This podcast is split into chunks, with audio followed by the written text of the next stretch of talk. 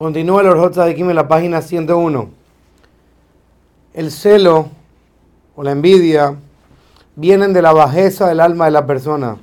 Si una persona se cela de la belleza que tiene la otra persona, o su poder, o su riqueza, eso demuestra que la persona no está conforme ni feliz, ni con voluntad de lo que Hashem le, le decretó a esta persona. Y eso se compara a un esclavo que tiene reclamos sobre las acciones de su amo y nunca está contento con las decisiones de su amo. Ese esclavo no es considerado un esclavo fiel.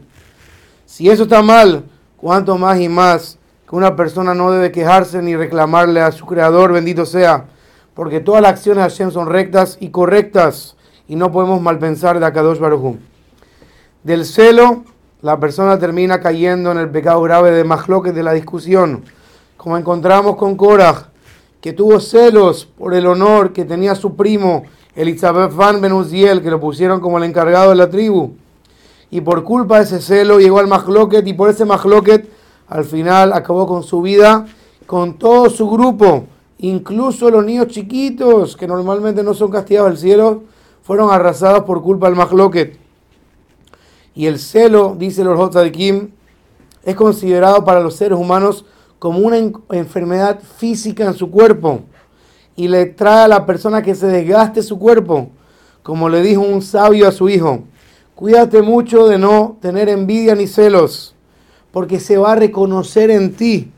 Tu cara va a cambiar, merro Alev, de tener un mal corazón.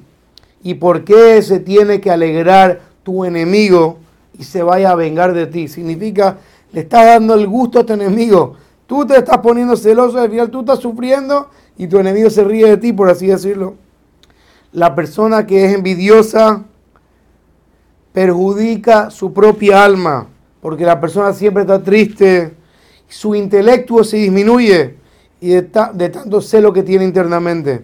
Su corazón no está libre para poder estudiar y para poder rezar con Cabaná y para hacer buenas acciones. Por ejemplo, toda persona normal, cuando come algo rico, la persona disfruta su comida, menos la persona que tiene celos, que no puede probar un buen sabor en la comida hasta que sienta que se le vaya todo lo bueno a su compañero. Todo odio tiene un final. Por ejemplo, si una persona odia al prójimo porque el prójimo le robó, en el momento que le devuelva lo que le robó, ya se le va a quitar el odio de esa persona. Así funciona con todos los celos que dependen de algo. Cuando se arregla ese algo, ya se va el odio. Menos una persona que tiene odio al prójimo por celos. Eso nunca desaparece.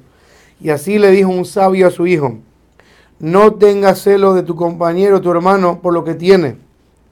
Porque tu amigo va a tener una vida dulce y agradable y tú vas a estar saciado de preocupación, de sufrimiento.